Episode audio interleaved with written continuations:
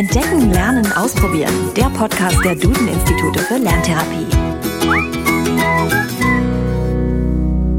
Hallo und herzlich willkommen zu einer neuen Folge von Entdecken, Lernen, Ausprobieren, dem Podcast der Duden-Institute für Lerntherapie. Ich bin Janina Brade. Schön, dass Sie zuhören. Heute werfen wir einen Blick auf Zensuren und ihre Bedeutung für Kinder mit Lernschwierigkeiten. Diese Folge ist quasi eine Art Schullaufbahnratgeber, denn wir beantworten Fragen, die Eltern in diesem Zusammenhang bewegen. Darüber haben wir in einem Online-Interview mit Katrin Ader gesprochen.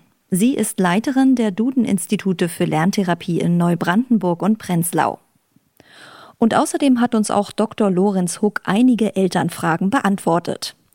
Er ist einer der Geschäftsführer der Duden-Institute und dort auch Mitglied der Fachbereichsleitung. Unsere erste Wortmeldung haben wir von einer Mutter und Hörerin unseres Podcasts über Facebook erhalten. Sie schreibt, dass Eltern fürchten, ihre Kinder könnten stigmatisiert werden, sobald sie offiziell als lernschwach eingestuft werden und zum Beispiel einen Nachteilsausgleich bekommen. Diese Mutter schreibt weiter, dass diese Eltern deswegen ihre Kinder gar nicht erst testen lassen, ob sie eine Lernschwäche haben oder nicht. Vielen Dank auch an die Mutter für ihre Offenheit. Katrin Ader hat in ihrer Laufbahn als Lehrerin, Schulleiterin und nun Institutsleiterin viel Erfahrung im Umgang mit besorgten Eltern und kennt die Antworten.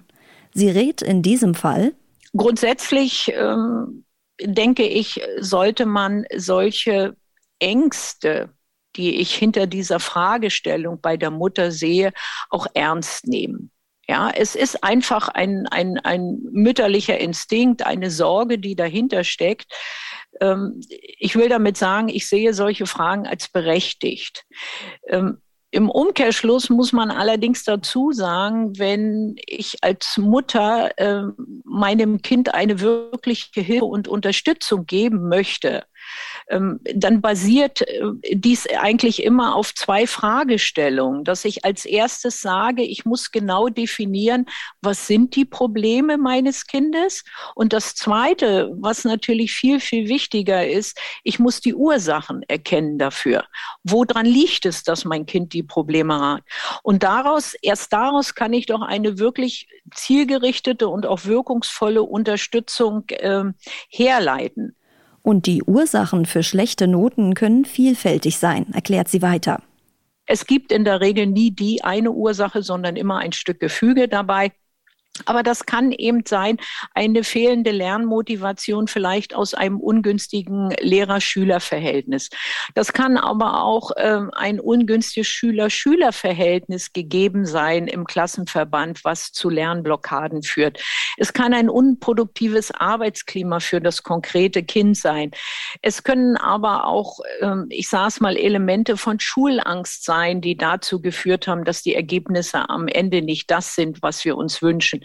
Es können Konzentrationsprobleme sein. Ich denke, in der jetzigen Zeit darf man auch den Aspekt des häufigen Unterrichtsausfalls bedingt durch die Pandemie nicht ganz außer Acht lassen. Das hat auch wesentlich dazu beigetragen. Bei Kindern mit einer Leserechtschreibschwäche oder Rechenschwäche häufen sich oft schlechte Noten auf dem Zeugnis.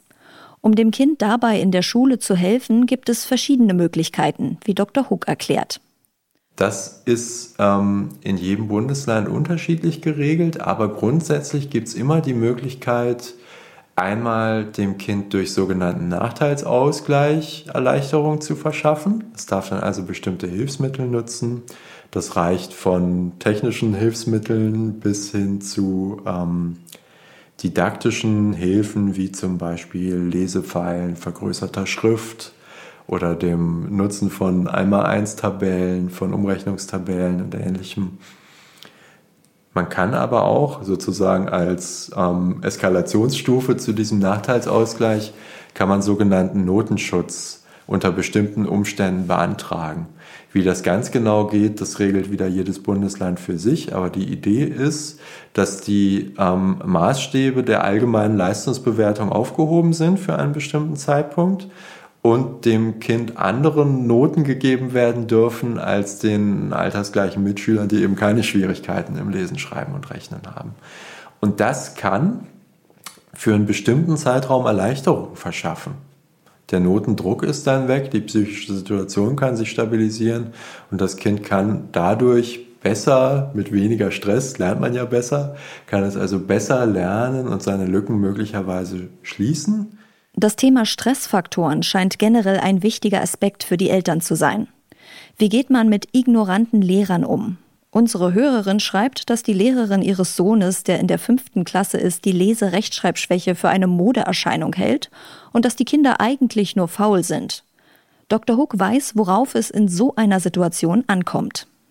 Mein erster und wichtigster Tipp ist, glaube ich, auch in so einem Fall, ähm, hilft es nicht, den Konflikt zu suchen, zu eskalieren. Man sollte schauen, wenn es irgendwie geht, die Emotionen, die da natürlich hochkochen, ein bisschen im Zaum zu halten. Versuchen, sachlich zu argumentieren und irgendwo eine Ebene zur Zusammenarbeit auch mit dieser Lehrerin zu finden. Ja?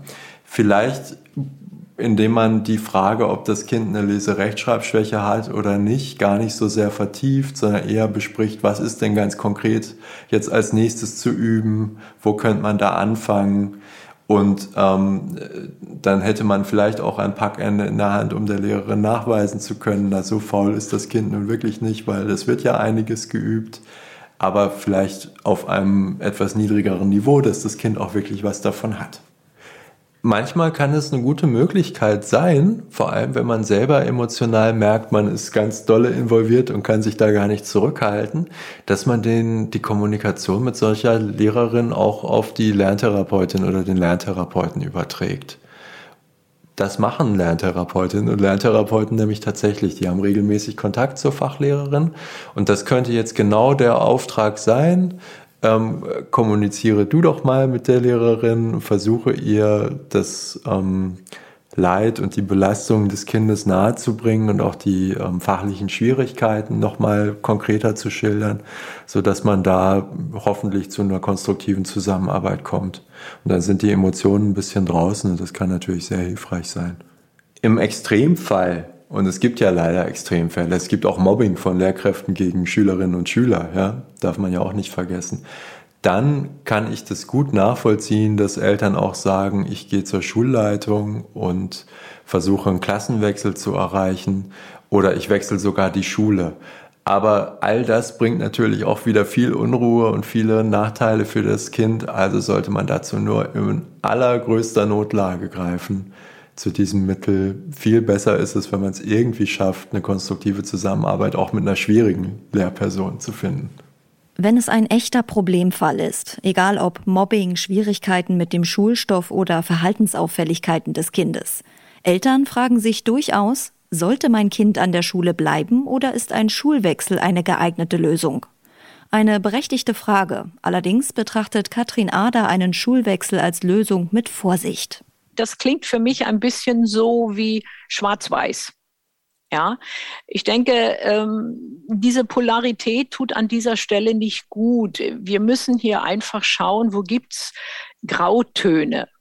Grautöne äh, dahingehend, ähm, dass äh, bevor hier eine, eine Entscheidung getroffen wird, doch nochmal ganz genau hinzuschauen ist, was heißt es konkret? Welche Art sind die Schwierigkeiten? Seit wann zeigen sie sich? Wie äußern sie sich?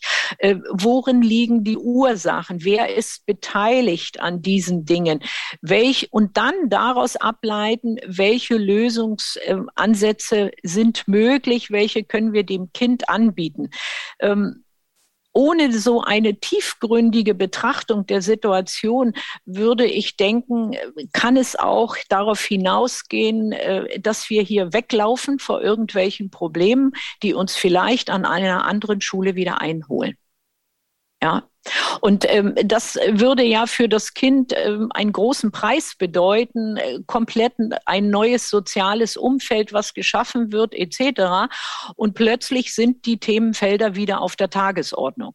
Es ist auch kein Geheimnis, dass es auch manchmal ein rettendes Moment sein kann. Das will ich damit gar nicht außer Frage stellen. Manchmal ist es einfach auch sinnvoll, wenn viele Dinge sich so verhärtet haben, dass kein Lösungsansatz im Sinne eines Kompromisses da ist, vielleicht auch gar keine Gesprächsbereitschaft mehr da ist, ähm, so dass es hier wirklich sehr schwierig ist, gemeinsam eine Lösung zu finden, dann kann das natürlich auch der letzte Ausweg sein. Aber es sollte nicht der erste sein, zu sagen, dann wechsle ich die Schule. Ein Schulwechsel sollte also wirklich nur das letzte Mittel sein. Wenn sich schlechte Noten häufen, dann kommen Eltern oft mit einer bestimmten Frage zu Dr. Hook. Und zwar, ob eine Klassenwiederholung sinnvoll sein könnte, vor allem im Grundschulbereich.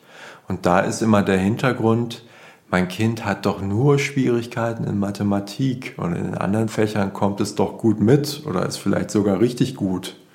Ja, lohnt es sich? Ist es sinnvoll, jetzt nur wegen der Schwierigkeiten im Fach Mathematik eine Klassenwiederholung zu machen oder sollen wir das, äh, sollen wir das Kind lieber weitergehen lassen, auch wenn dann natürlich sich möglicherweise immer größere Lücken in der Mathematik auftun? Das bewegt die Eltern auch ganz oft, diese Frage. Katrin Ader hat im Laufe der Jahre zahlreiche Eltern vor einer Lerntherapie und auch begleitend zur Lerntherapie begleitet. Und dabei hat sie diese Frage auch schon oft beantwortet.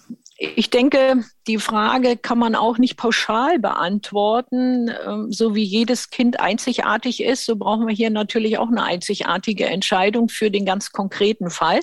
Und ähm, wenn wir davon ausgehen, dass ähm, wir sehr, sehr viele Kinder haben, die von bestimmten Lernschwächen, wie jetzt gerade geschildert, meinetwegen nur in Mathematik oder nur im Umgang mit dem Schreiben etc. betroffen sind, ähm, dann muss man dazu sagen, das sind Entwicklungsverzögerungen. Und Entwicklungsverzögerungen äh, bedürfen immer einer gewissen Zeit, um dieser Verzögerung auch eine Chance zu geben, dass die Kinder sich hier nachentwickeln, nacharbeiten, um, um dieses, diese Lücke aufzuholen, sage ich mal.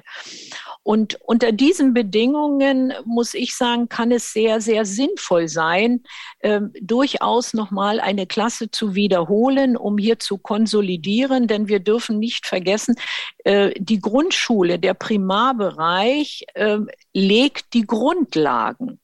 Und wenn die nicht gegeben sind, Schreiben und Lesen zum Beispiel, wird äh, in den Fokus der Grundschule gesetzt mit der Zielstellung, dass die Kinder diese Kompetenzen, diese Kulturtechniken erlernen, um dann im weiteren Lernprozess selbstbestimmt agieren zu können. Ja, und wenn das natürlich nicht gegeben ist, die Chance aber durchaus besteht, wenn man den Kindern mehr Zeit gibt, vielleicht auch eine andere methodische Zuwendung, andere Varianten des Arbeitens und so weiter, ähm, dann halte ich das für außerordentlich sinnvoll, diese Chance zu nutzen, um dann ein solides Fundament zu schaffen für das weitere zukünftige Lernen. Doch welche Schule wählt man dann am besten für sein Kind? Worauf kann oder muss man hier vielleicht achten? Da muss ich leider ähm, häufig den Eltern sagen, naja, im Prinzip könnte ich euch gar nicht eine spezielle Schule empfehlen oder eine Schulform, sondern ähm, wie gut euer Kind zurechtkommen wird, ist ganz, ganz stark abhängig davon, auf welche Lehrkräfte es trifft und welcher, wie der Klassenverband oder die Lerngruppe zusammengesetzt ist. Das scheint mir immer viel entscheidender zu sein für die gelingende Schullaufbahn als äh, eine bestimmte Schule. Grundsätzlich kann man aber schon versuchen, sich umzuhören und ein Gefühl zu entwickeln, wenn man in Internetforen liest, mit befreundeten Eltern spricht und so weiter, ob eine Schule grundsätzlich von ihrer Kultur her dafür offen ist, Kinder mit Besonderheiten zu akzeptieren und mit denen zu arbeiten. Also auch mit besonderen Schwierigkeiten im Lesen, Schreiben und Rechnen. Wenn eine Schule so eine Kultur hat, dann ist die Wahrscheinlichkeit auch viel größer, dass Kinder mit einer Leserechtschreibschwäche oder Rechenschwäche dort gut zurechtkommen werden. Zum Thema welcher Schultyp ist am besten geeignet, hat uns eine weitere E-Mail von besorgten Eltern erreicht. Sie fragen, ob ein Gymnasium für ihren Sohn, der eine Leserechtschreibschwäche hat, in Frage kommt. Ihr noch elfjähriger Sohn ist wohl sehr sensibel, gibt sich aber sehr viel Mühe in der Schule, kann aber nicht schnell lesen und schreiben. Sollte ein Kind mit einer Leserechtschreibschwäche also eine Chance auf dem Gymnasium bekommen?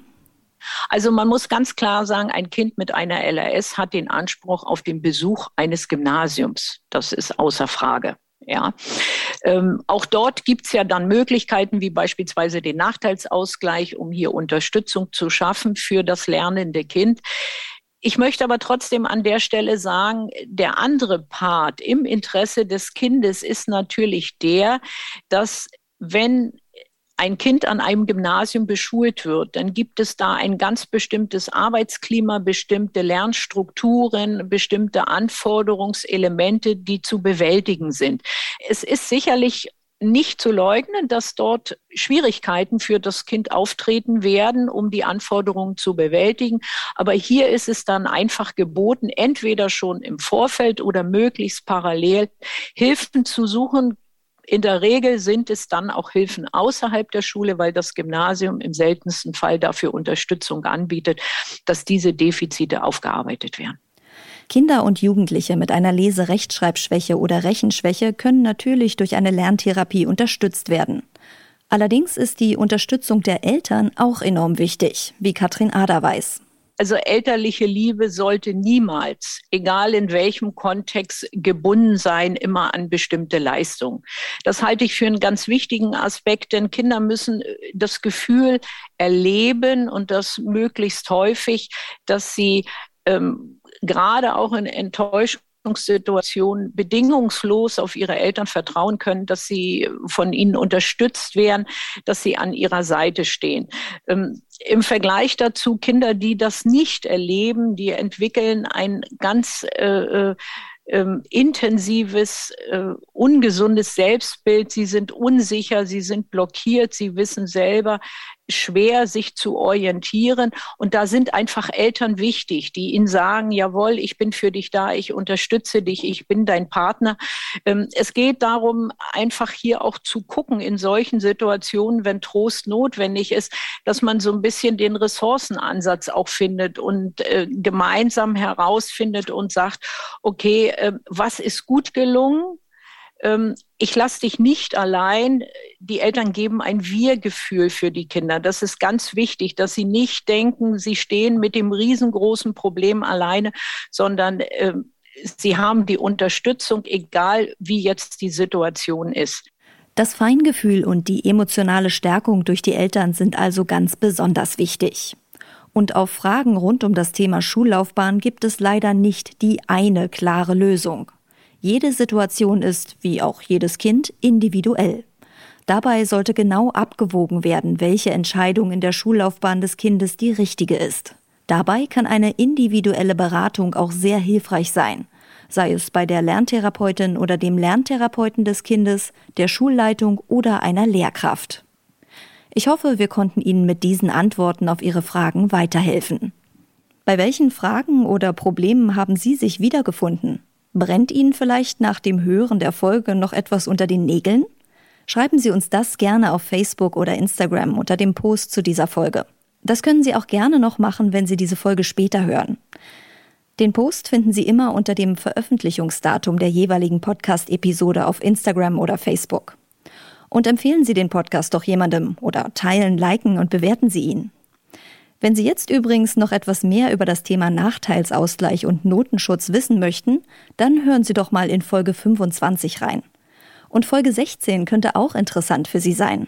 Darin geht es um die Kosten und die Finanzierung einer Lerntherapie.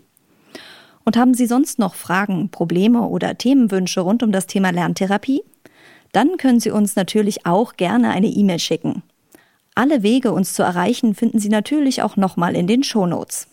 Wir sind in vier Wochen wieder da mit einer neuen Folge Entdecken, Lernen, Ausprobieren. Bis dahin, machen Sie es gut.